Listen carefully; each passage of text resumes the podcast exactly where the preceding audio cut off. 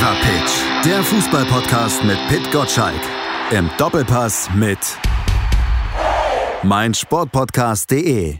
Angefressen war er, der Jogi Löw, nachdem seine Mannschaft im Testspiel gegen die Türkei dreimal eine Führung verspielt hatte, sich am Ende mit einem 3 zu 3 begnügen musste. Angefressen war aber auch der DFB-Präsident Fritz Keller, als Staatsanwaltschaft und Steuerfahndung offenbar eine neue Leiche aus dem DFB-Keller zutage förderten, für die er nichts kann, mit der er aber jetzt wird umgehen müssen und die den DFB in den Augen der Öffentlichkeit ja jetzt auch nicht unbedingt sympathischer werden lässt und dem Verband den in den letzten Jahren verlorenen Kredit auch nicht zurückgibt. Und ich fürchte, ich habe jetzt auch schon wieder Kredit verloren denn ich war wieder viel zu lang. Pit Gottschalk, hallo. Nein, du hast das so wunderbar zusammengefasst. Das ist ja ein sehr komplexes Thema. Einerseits, wie Deutschland spielt, andererseits, was der DFB aushalten muss, um die Vergangenheit zu bewältigen. Insofern finde ich das ganz toll, wie du für unsere Zuhörer das mal so schön auf den Punkt gebracht hast. Ganz, ganz toll, Malte. Ein Lob von Pitt zu Beginn. Jetzt bin ich so rot geworden, dass ich gar nicht weiß, was ich sagen will. Ich glaube, du bist doch ein abgezockter Kerl. Du wirst doch gar nicht mehr rot. Stimmt doch so gar nicht. ich schmeiß mal eine These in den Raum. Da kannst du nämlich auch aussuchen, ob du mit Männern in weißen Trikots oder mit Männern in Nadelstreifen in den Podcast starten willst. Ich mach's mal wie in der schriftlichen Abi-Prüfung. Ich hau eine These raus. Der DFB hat ein Führungsproblem. Diskutiere. Also, ah, jetzt verstehe ich, welche Falle du mir stellst. Ob ich jetzt sage, ah, auf dem Spielfeld oder in der, in der Führungszentrale. Ach, guck mal, die kann man nicht, die kann man nicht foppen. Das Alles ist ein, gut. ein Ermittlungsvorgang, da können wir gar nicht so viel drüber reden, mhm. weil ich finde, da gilt immer noch die Unschuldsvermutung und da sollen die erstmal ermitteln, bevor wir da irgendwelche Entscheidungen schon Vorschub leisten wollen. Ja, also erstmal ähm, ist das Gute an dieser Razzia beim DFB, dass der Fritz Keller, der amtierende Präsident, nur nun gar nichts damit zu tun hat, weil er ist vor einem Jahr an die Spitze des Verbandes aufgestiegen, hat von Anfang an gesagt, mit Transparenz und Entschiedenheit will er aufräumen, was in der Vergangenheit ist. Dazu gehört die äh, Sommeraffäre rund um die WM 2006 und offenbar auch äh, Mauscheleien, wenn sie denn da sind, über die Bandenwertung beim DFB und inwiefern man dort Steuervermeidung betrieben hat. Ähm, er kann sich jetzt an die Spitze dieser Bewegung setzen, weil er jetzt erfüllt, was er versprochen hat. Ich war ja auch ähm, vor ein paar Wochen bei ihm zu Hause äh, in der Nähe von, äh, von Freiburg und da hat er das auch nochmal in aller Entschiedenheit gesagt, dass er die Dinge zum Abschluss bringen möchte. Insofern werden ihm die Ermittlungen nur helfen, weil sie einfach einen großen Schritt bedeuten, zu Ermittlungsergebnissen auch äh, zu kommen.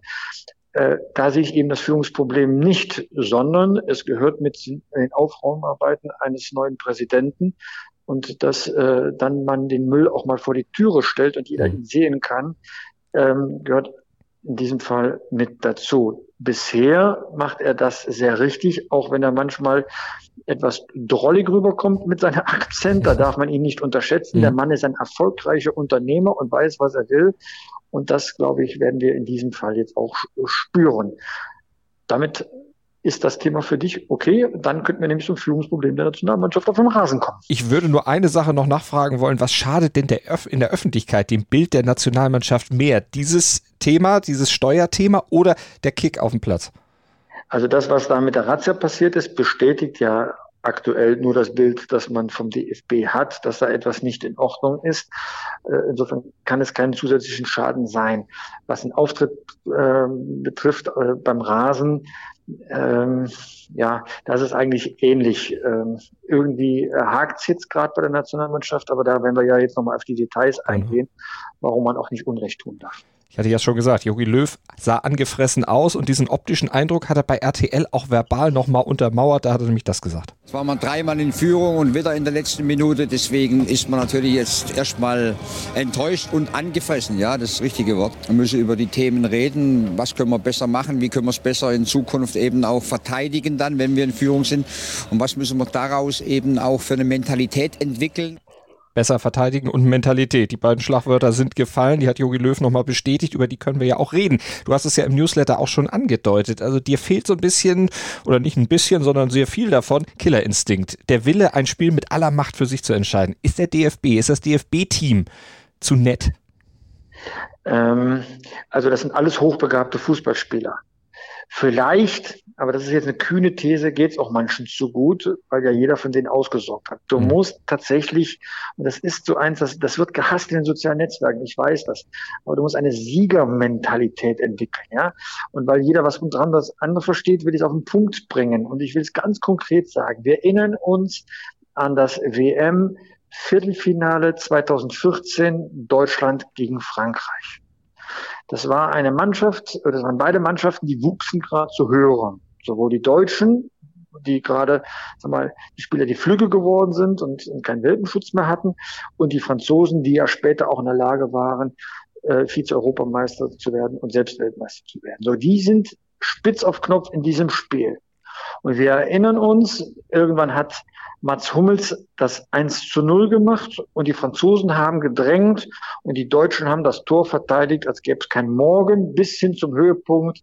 Der Schuss von Benzema und äh, Manuel Neuer reißt den Arm hoch irgendwie und man hat dieses 1 zu 0 über die Runden gebracht, um ins Halbfinale einzuziehen diese Haltung, auf Teufel komm raus, alles dicht zu machen, wenn es darauf ankommt, mit ganz profanen Mitteln, das ist das, was man unter Siegermentalität meint.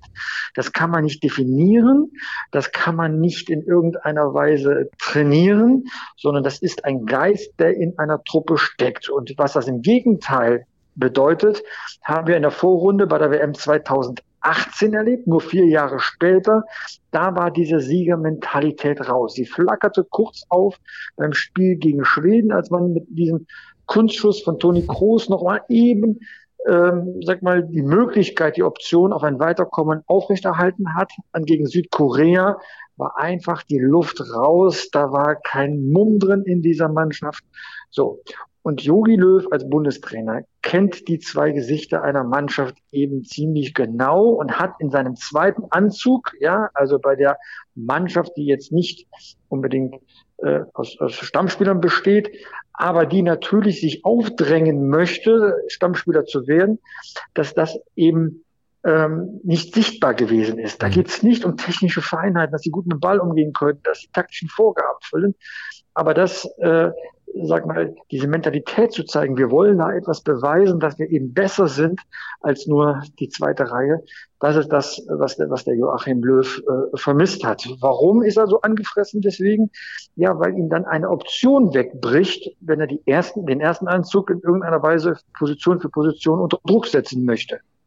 So, und das ist dann der Punkt, was ein Trainer halt nur bedingt trainieren ja. kann. Das muss von den Spielern selbst kommen. Äh, sich da zusammenzureißen. Da kann man sagen, na ja, die haben noch nie zusammengespielt. Ja, da wird nicht jeder Spielzug gelingen. Aber Laufbereitschaft, Kampfbereitschaft, also das, was man deutschen Tugend sind und was jeder moderne Fußballästhetiker dann auch gar nicht hören möchte, ja. Mhm.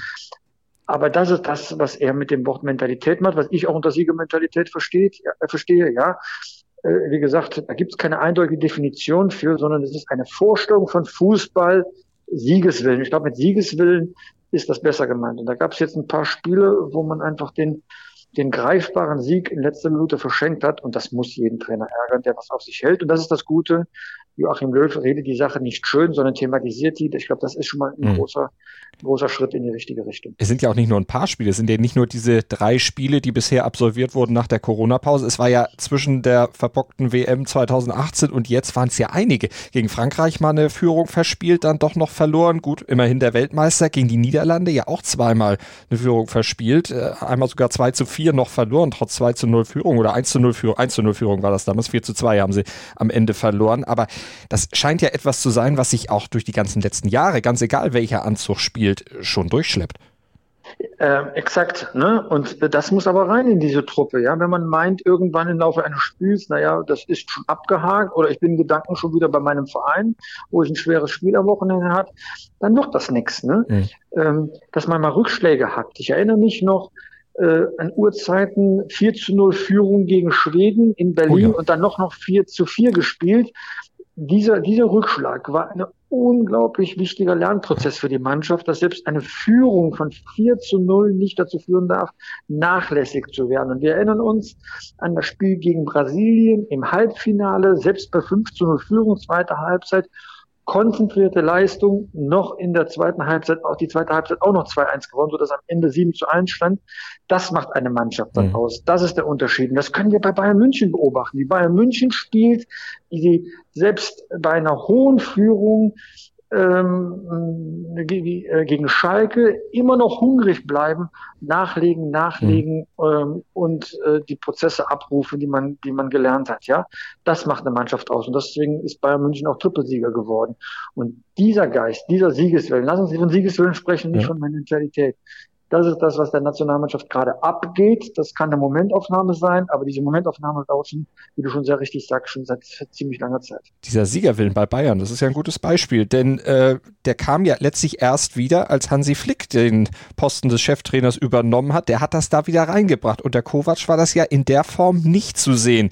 Bringt mich auf die Frage zum Trainer der Nationalmannschaft, weil eigentlich ist es ja der Trainer, der das auch mit in, einimpfen muss. Und Jogi Löw scheint es ja jetzt schon seit drei Jahren nicht zu schaffen.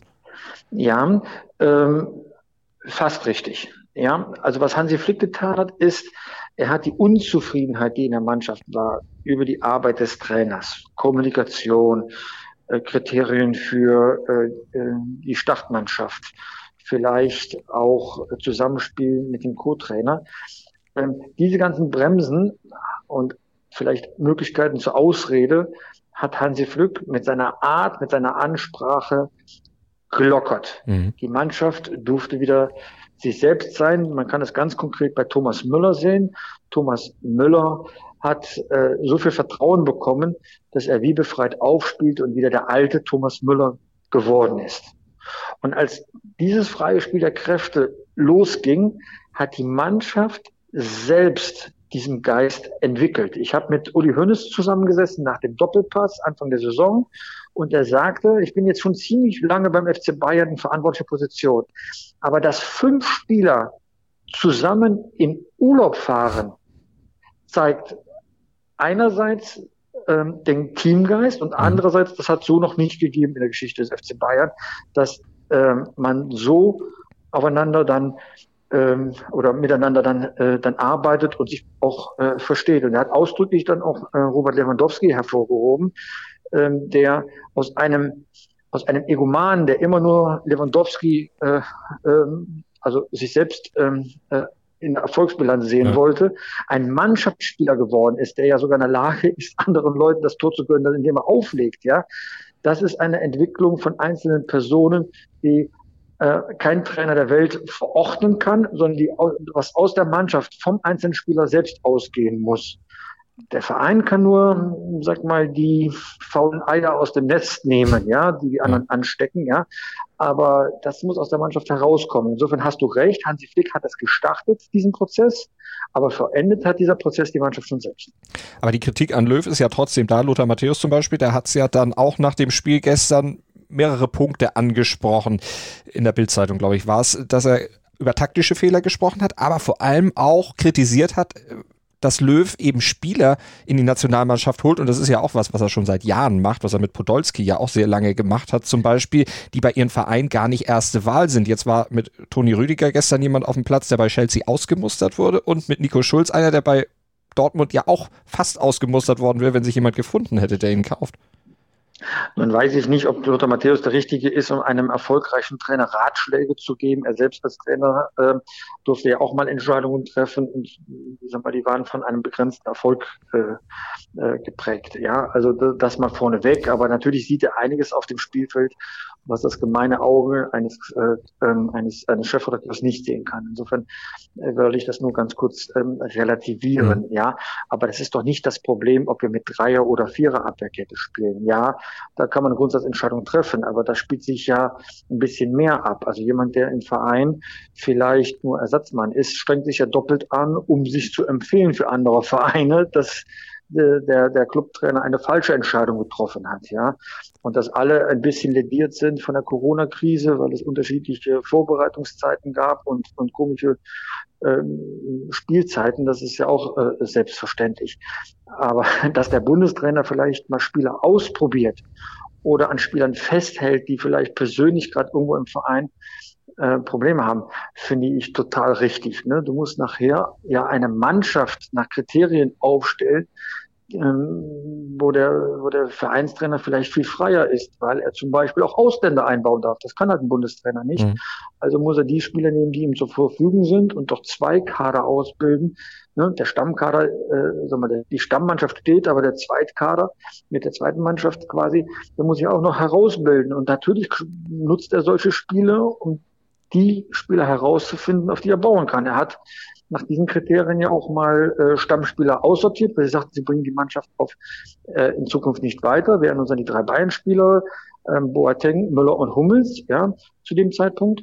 Und ähm, wir denken auch daran, dass er Mario Götze nicht mehr eingeladen hat, weil er die Mannschaft nicht mehr weiterbringt. Also das ist so das gute Recht eines Bundestrainers, etwas auszuprobieren. Dass Lothar das nicht gut findet, ne, das gehört mit zu seiner Job Description mhm. als äh, Chefkritiker bei Sky oder in dem Fall als Interviewpartner, als, als Rekordspieler.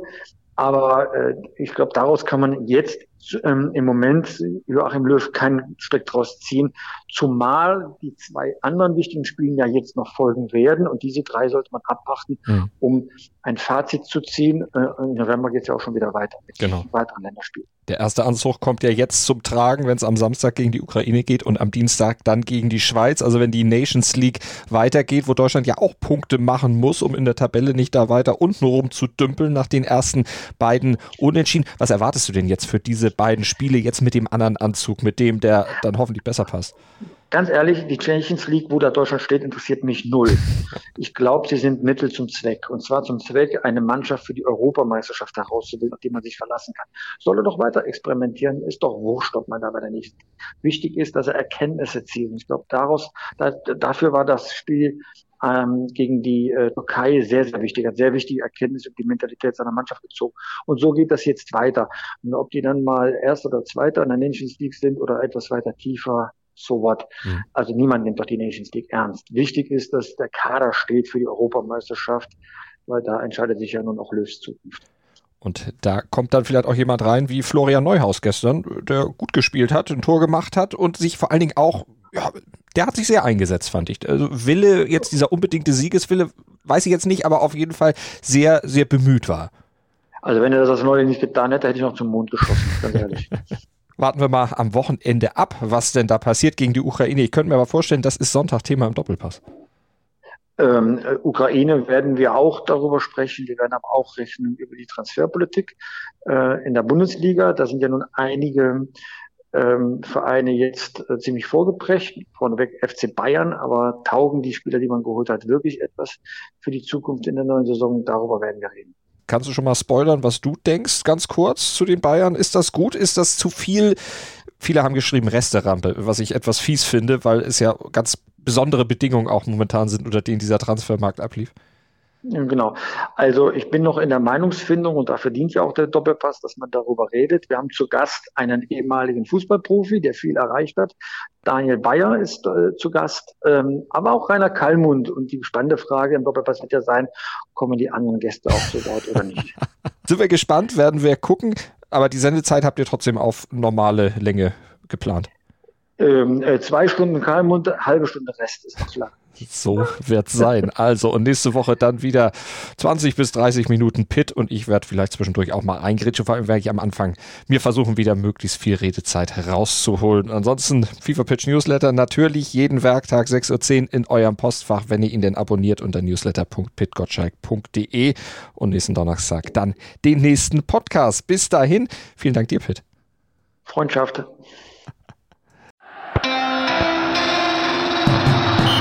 Fever Pitch, der Fußballpodcast mit Pit Gottschalk.